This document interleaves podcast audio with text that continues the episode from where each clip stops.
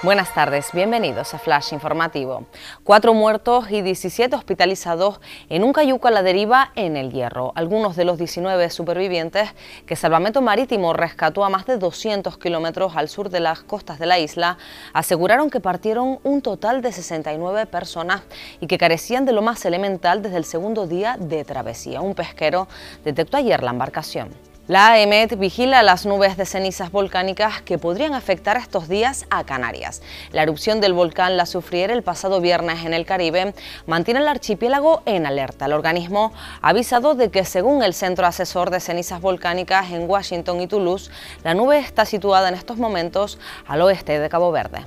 El gobierno de Boris Johnson declara la inmunidad de rebaño con más del 70% de la población vacunada. Reino Unido, que apostó por inmunizar con la primera dosis al máximo número posible de adultos, reabre este lunes comercios no esenciales, peluquerías y gimnasios. En Canarias, en cambio, se ha vacunado a poco más del 6% de los isleños. Segundo día consecutivo de atascos para acudir a la costa capitalina. Los empresarios de la playa de las Teresitas reclaman que se abra el carril más pegado a la arena para que el tráfico fluya en el aparcamiento, evitando así el colapso.